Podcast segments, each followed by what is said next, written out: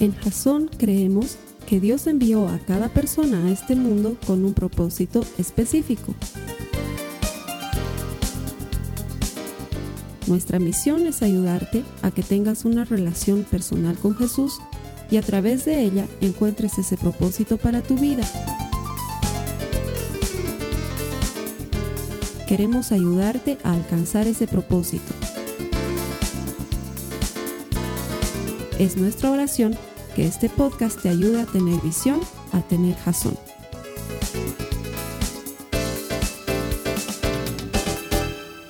Una semana más que estamos en medio de la serie El Encuentro. El objetivo central de esta serie es ayudarte a desarrollar una relación personal con Jesús. Porque estamos convencidos de que todo el que encuentra a Dios encuentra vida.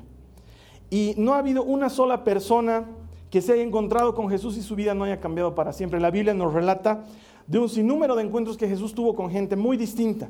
Gente que lo siguió, gente que no, no se animó a seguirlo, pero de todas maneras, gente que al encontrarse con Jesús sintió que hubo un cambio en su vida, porque cuando conoces a Jesús y te encuentras con Él, tu vida cambia para siempre. Y si de verdad lo encuentras, estoy seguro que vas a encontrar todo lo que siempre has estado buscando. Ese es el, el tema central, el motivo de esta serie.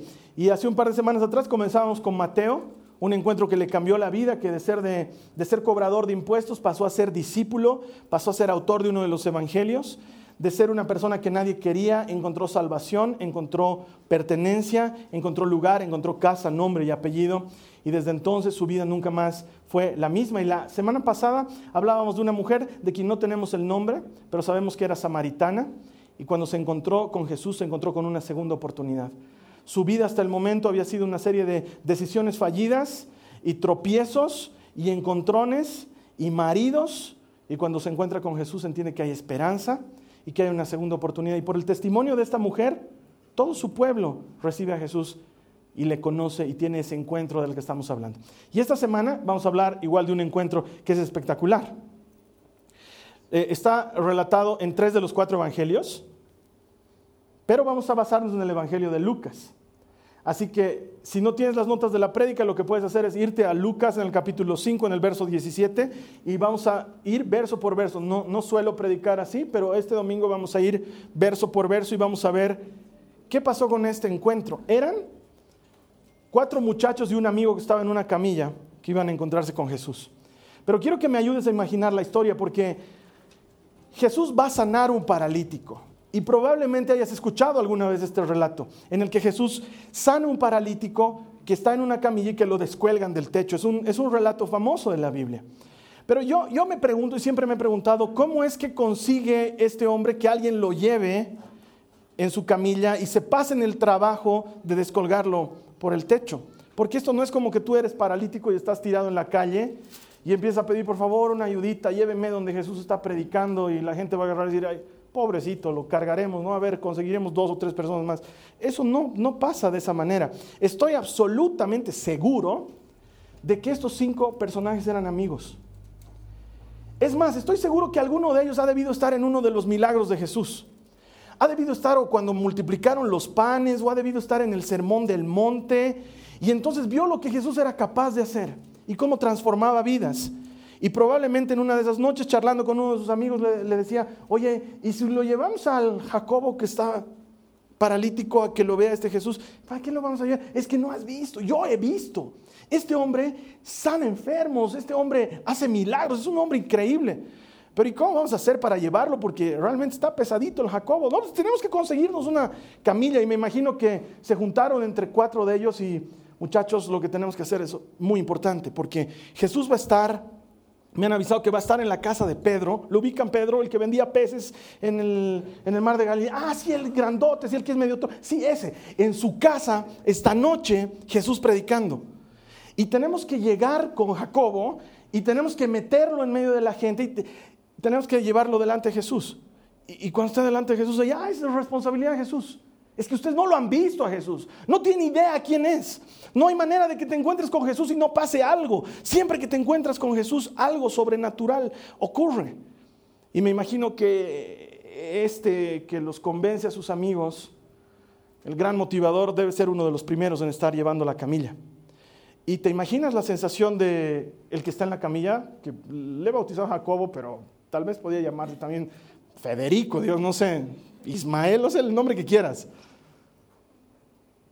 Está yendo en una camilla y ellos están yendo apurados y él debe estar nervioso y él debe estar asustado y debe tener miedo que lo hagan caer, porque si alguna vez ha sido en una camilla, no es la cosa más agradable del mundo, no es como que cárguenme, yo estoy feliz aquí, no, es una cosa complicada. Y el hombre está yendo a jugarse su salud.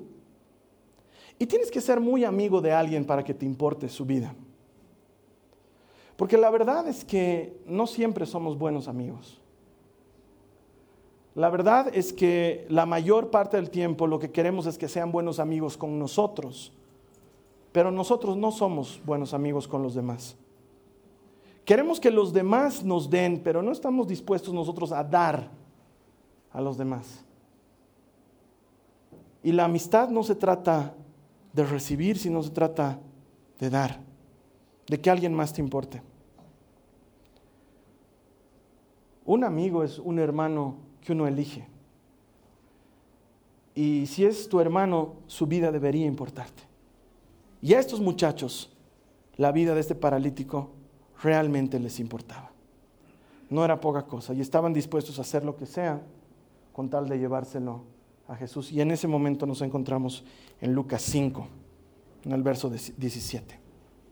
Si me puedes acompañar. Si estás conectándote por primera vez, debajo de mí aparece un slide grande donde tienes la oportunidad de hacer clic y obtener una Biblia gratuita en línea para que la uses ahora en el servicio o para que la uses cuando quieras. Es la aplicación de la Biblia YouVersion y está disponible para ti siempre.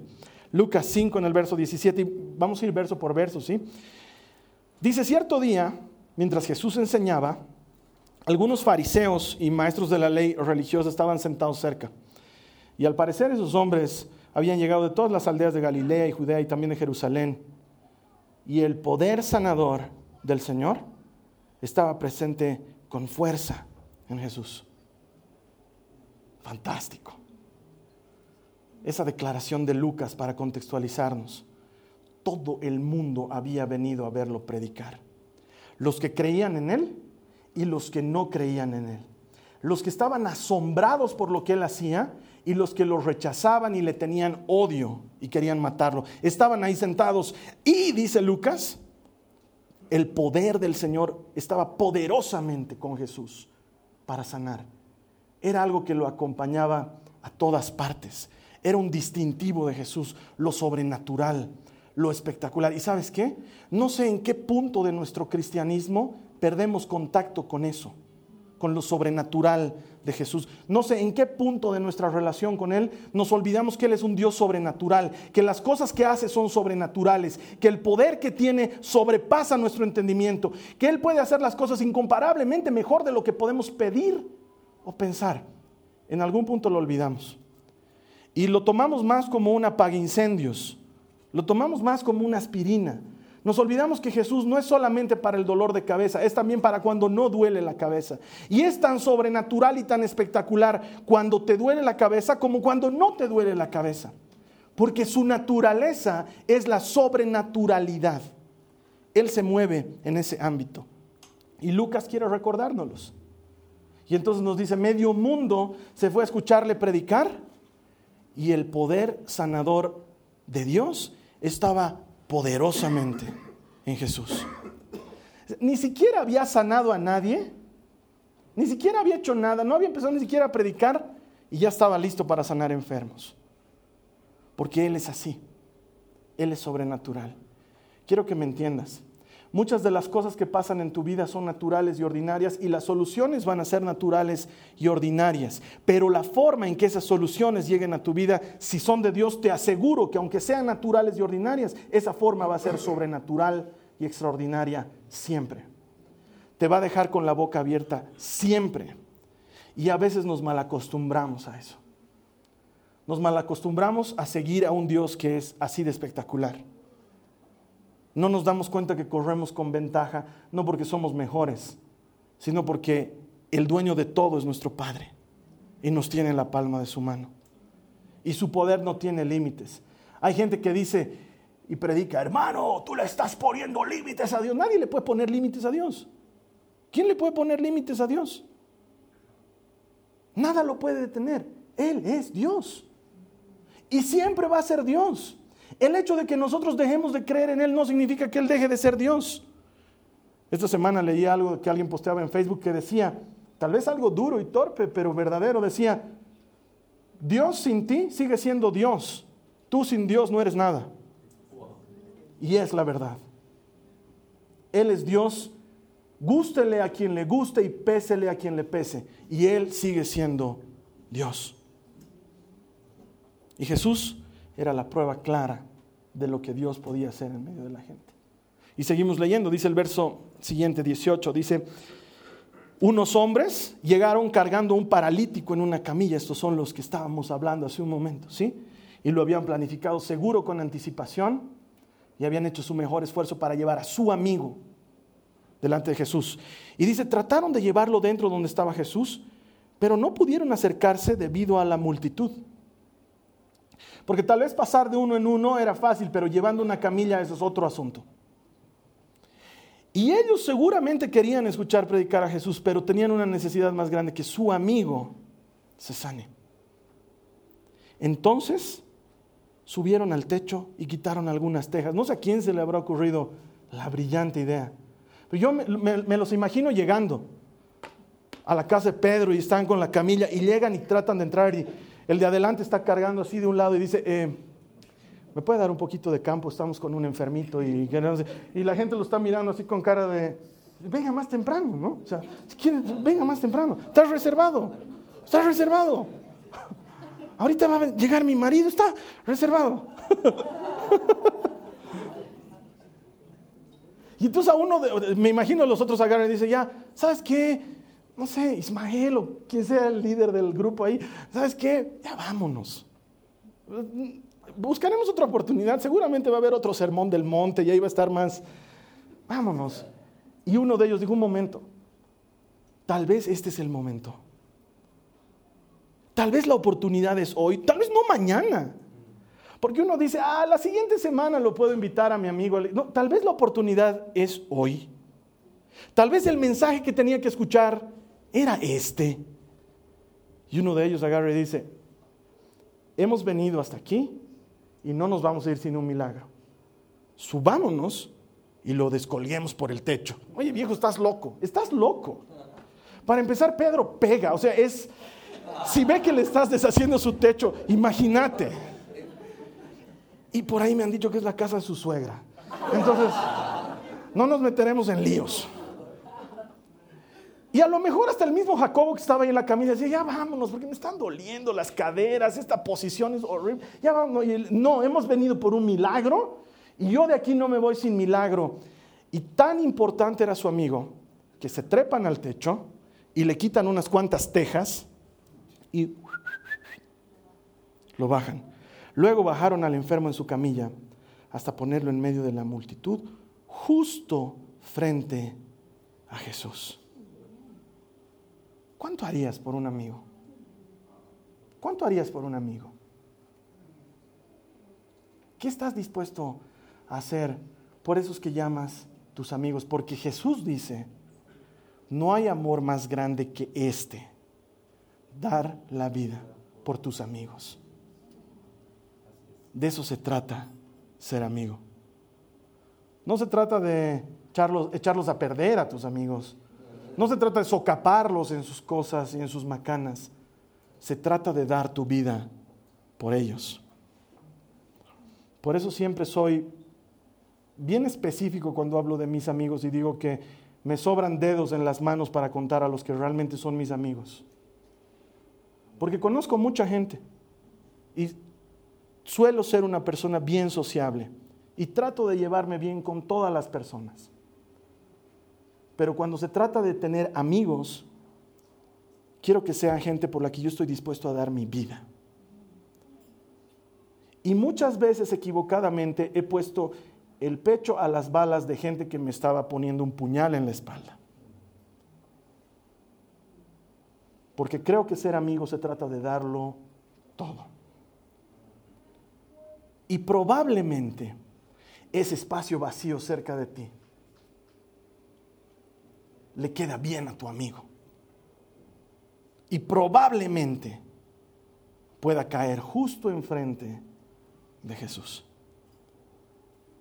Y no me imagino que Jesús se haya sorprendido, que haya dicho, ¿qué está pasando? Él empezó a ver la fe de ellos desde ese momento. Eran cuatro cargando la camilla y uno en la camilla, seguro, por el peso, por las distancias, por la forma en que eran las camillas, seguro. Y muchos años atrás me enseñaron lo que significaba y lo que simbolizaba esto, la incondicionalidad de la gente. Encontrar gente que sea incondicional contigo. Tengo pocos, pero sé que hay un par de personas que las puedo llamar a las 4 de la mañana y pedirles que vengan a recogerme en su auto de un lugar X y lo harían, porque sé que son mis amigos. Y hay unas cuantas personas que saben eso de mí, que dicen yo al Carlos Alberto lo puedo llamar y él va a estar ahí, porque es incondicional conmigo. Se necesita ese tipo de gente que ayude a otra gente a encontrarse con Jesús. Gente incondicional. Y Jesús siempre recompensa a los que le buscan. Mira lo que sigue diciendo a continuación en el verso 20. Dice, al ver la fe de ellos, ¿de quiénes? De los que cargaban la camilla. Y seguramente del hombre también, la fe de ellos. Al ver la fe de ellos, Jesús le dijo al hombre, joven, tus pecados te son perdonados. Es espectacular, porque lo único que sorprende a Dios no es un tipo descolgándose del techo, sino la fe que te mueve a mover tejas y a descolgar a tu amigo. Eso lo sorprende. Porque venir a la iglesia para, para Jesús no es como que, wow, el Mike ha venido hoy a la iglesia. Está haciendo buena letra ese chico. Dos domingos más tres oraciones y le doy lo que está pidiendo. Muchos pensamos que con Dios tenemos que ir acumulando. He ayunado, he orado, he ido a la iglesia, ya debo estar cerca, cerca de lo que le estoy pidiendo. Y no es así. A Dios no le sorprende nuestra oración. A Dios no le sorprende que leamos la Biblia. A Dios no le sorprende que te hayas memorizado uno que otro versículo porque sí hay que memorizar, es bueno memorizar versículos bíblicos, pero no es como que Dios dice, ah, ya lleva cinco versículos memorizados, va por buen camino. Dos versículos más y vamos a hacer que ese dolor de cabeza de todos los días se le pase y el diagnóstico de migraña se transforme en otra cosa. No, no lo sorprende que memoricemos Biblia, no lo sorprende que hagamos cosas cristianas, lo sorprende que le creas.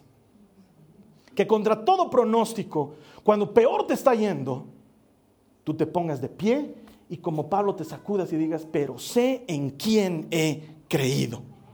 Y sigas caminando. Y eso, eso lo sorprende.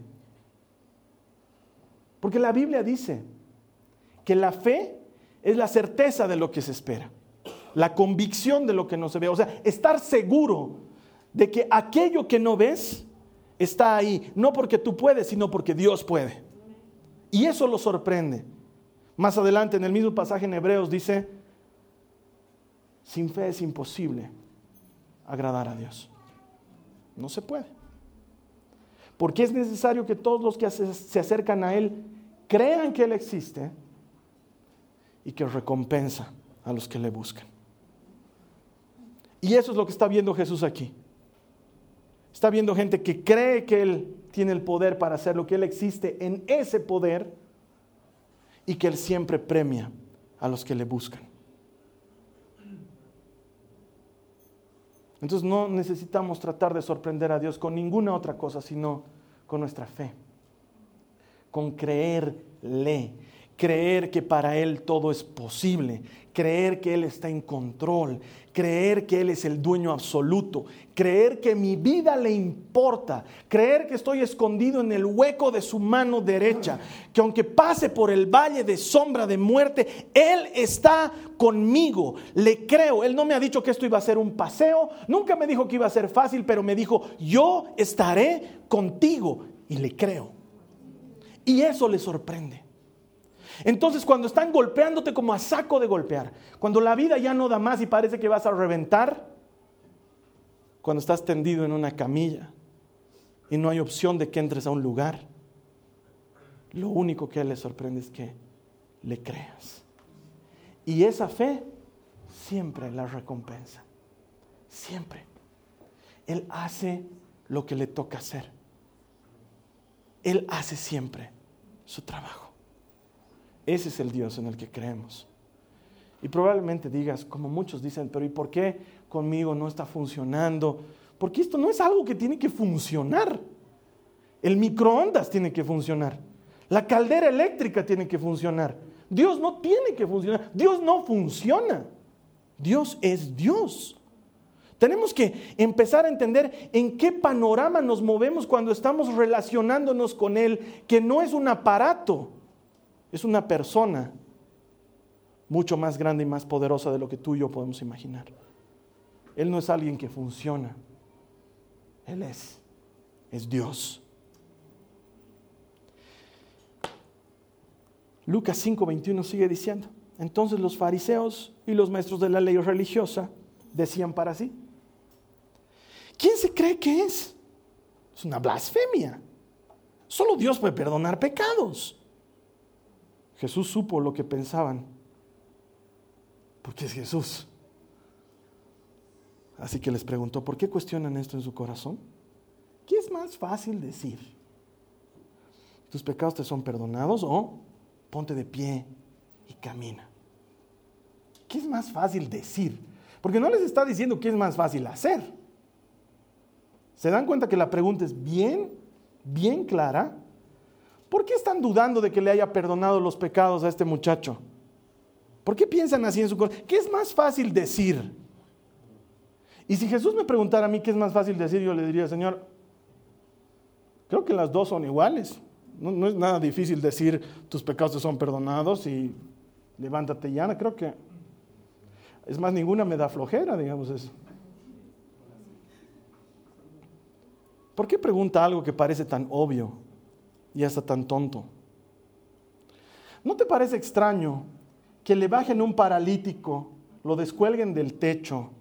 Jesús lo ve paralítico porque, no es, porque lo han traído en una camilla, de estar cansado, Dios, ¿no? Es obvio que el hombre no puede caminar, o sea, Jesús sabe todas estas cosas, pero ¿no te parece extraño que Jesús esté más desesperado por perdonarlo que por sanarlo? Porque Jesús al verlo bajar en la camilla podía decirle, muchacho, tu fe te ha sanado, ponte de pie. Podía hacerlo como lo hizo tantas otras veces, pero no. Cuando lo ve bajar y ve la fe de ellos, en lugar de apresurarse por sanarlo, lo que realmente lo desespera Jesús es perdonarlo y le dice, tus pecados te son perdonados. ¿Por qué? Porque esto tiene relación con qué es más fácil decir. Tus pecados te son perdonados o levántate y anda. ¿Sabes por qué? Por algo que tú y yo no tenemos todavía. Enfoque en lo eterno. El perdón es para toda la vida, es para la eternidad. Cuando Jesús te perdona, te perdona para siempre y te compra la entrada al trono de la gracia y restituye tu relación quebrada con Dios y elimina las causas del pecado y te pone en relación correcta con Dios y te hace merecedor de la vida eterna. El perdón es para siempre, la sanidad es hasta que te mueras. Y muchos de nosotros estamos desesperados por la sanidad y no entendemos que lo más importante es la eternidad. Estamos desesperados porque el Señor nos encuentre novio. Estamos desesperados porque el Señor nos dé un mejor trabajo. Estamos desesperados porque nos aumenten el sueldo. Estamos desesperados porque nos deje de doler la espalda. Y claro, te entiendo porque duele la espalda y es feo andar sin dinero y es feo tener preocupaciones y angustias. Pero todo eso nos pasa en la cabeza porque nuestro enfoque no es eterno.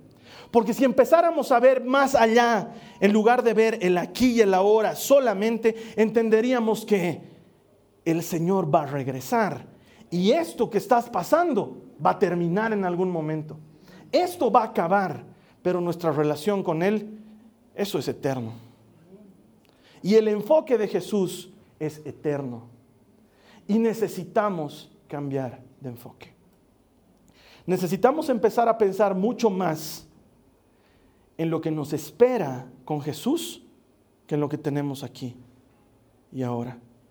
De hecho, Jesús les dice a sus discípulos, no se turben sus corazones.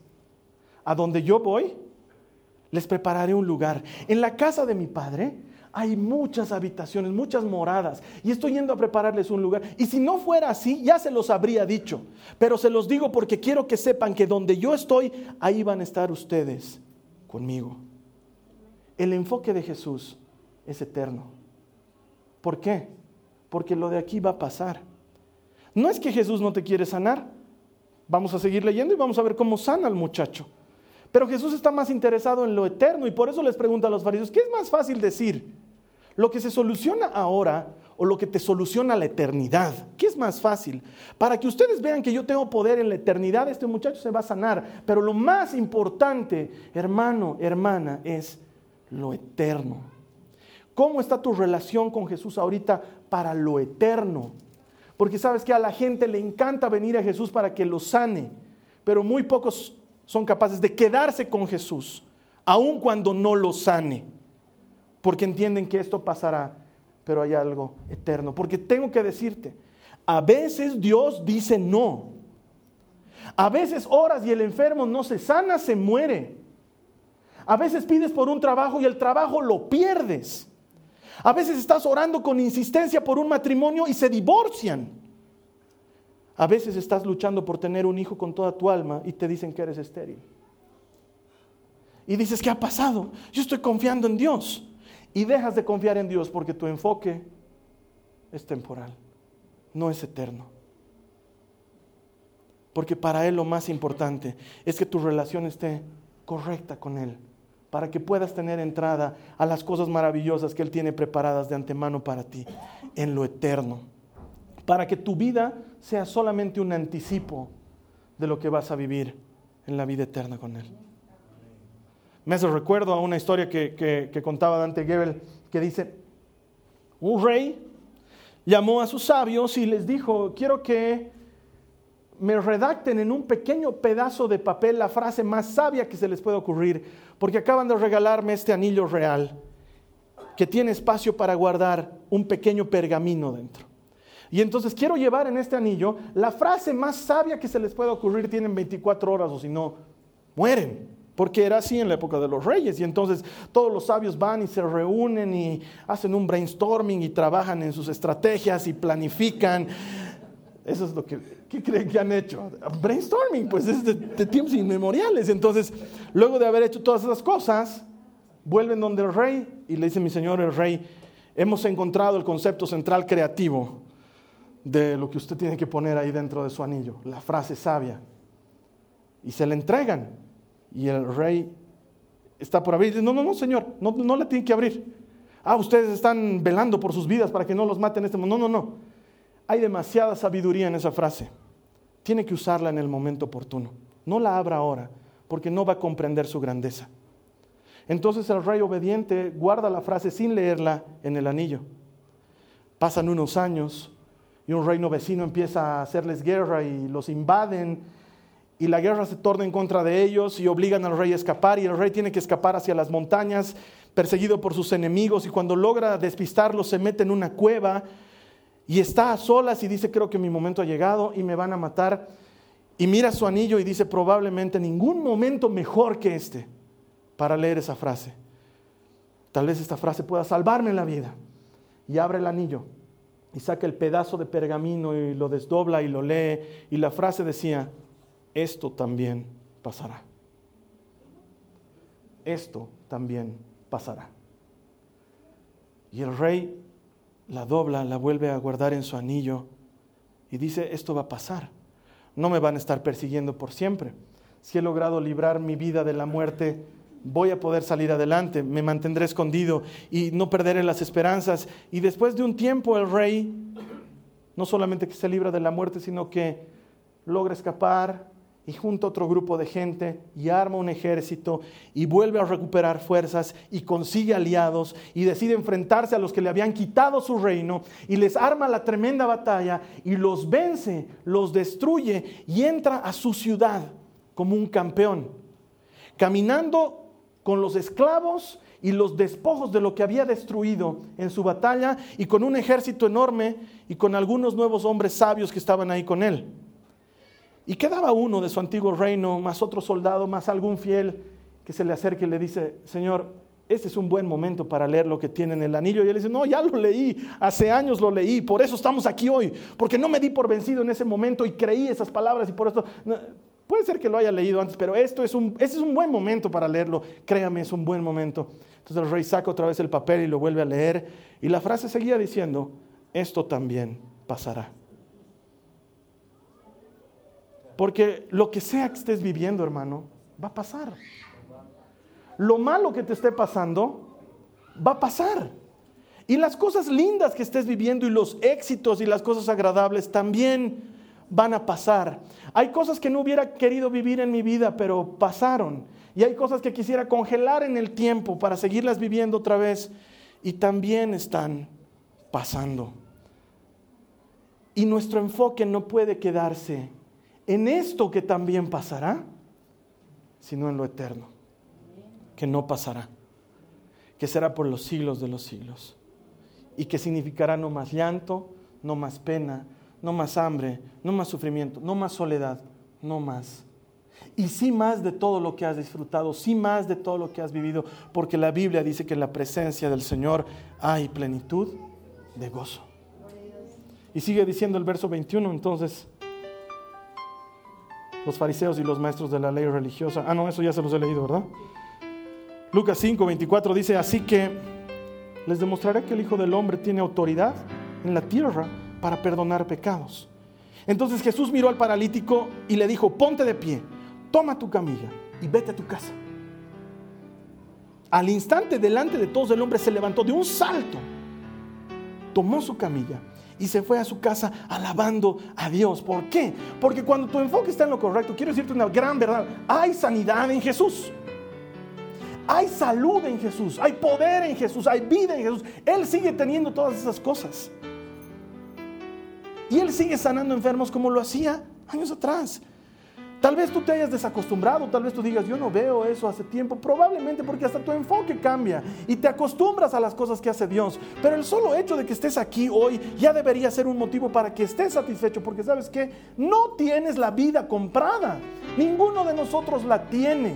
Y algunos, como mi suegra dos semanas atrás, reciben una nueva oportunidad para estar vivos y otros no nos damos cuenta que la oportunidad la recibes cada vez que abres los ojos en la mañana. Porque si estás aquí, Dios no ha terminado contigo.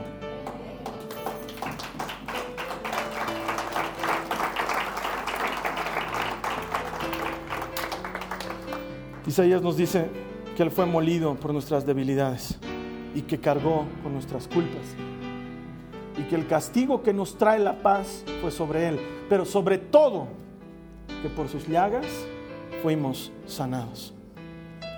Y Él puede seguir sanando. Él quiere sanarte. Porque no es que no le importa la sanidad, que lo único que quiere es perdonarte y después que te mueras. No. Él quiere, quiere sanar esas heridas del corazón. Él quiere sanar esos dolores físicos. Él quiere hacerlo. Y tal vez la silla que está a tu lado es la silla de alguien que se va a sanar porque se encontró con Jesús, porque tú lo traíste. Porque Él sigue haciendo esas cosas todo el tiempo. Lucas termina diciendo, el asombro se apoderó de todos y quedaron pasmados. Y alababan a Dios exclamando, hoy hemos visto cosas maravillosas. Ojalá no dejemos de sorprendernos por lo que hace Dios. No perdamos el asombro. Me acuerdo que editando unos videos de las cosas que hacemos aquí en Jason, de un tiempo atrás, probablemente un año atrás, cuando venía aquí una hermana invitada a predicar que se llama Alejandra. Me acuerdo que ella comenzaba su prédica diciéndoles, a veces nos acostumbramos a que todos los domingos tenemos una iglesia linda, con linda música y linda prédica, y nos olvidamos que todo eso es un privilegio. A veces nos olvidamos que somos libres para venir a una iglesia. Nos olvidamos porque vivimos en un país donde esto es libre. Y no lo valoramos como debiéramos. Nos olvidamos que podríamos sacarle el jugo a un curso que se dicta en la noche, a una actividad en domingo. Nos olvidamos que tenemos un equipo de gente que intercede por nuestras necesidades. Nos olvidamos y, lo damos por hecho. Y perdemos esa capacidad de asombro con lo que Dios hace. Y esta gente que vio el milagro de Jesús no pudo dejar de sorprenderse. Y quiero decirte, hermano, Dios sigue haciendo lo mismo. sigue haciendo lo mismo hoy. Y la siguiente semana vamos a ver cómo el encuentro con Jesús puede cambiar la vida de tus hijos. La semana pasada hemos visto cómo puede cambiar la vida de desconocidos, gente que vive en el barrio y hola, chao. Esta semana hemos visto cómo Jesús puede cambiar la vida de un amigo tuyo. La siguiente semana vamos a ver cómo Jesús cambia la vida de tus hijos y cómo nosotros como padres tendríamos que acercar a nuestros hijos para que tengan el encuentro con Jesús. Pero eso va a suceder la siguiente semana. Quiero invitarte a que seas intencional en lo que hagas. Las cosas no pasan por casualidad, no existen las casualidades.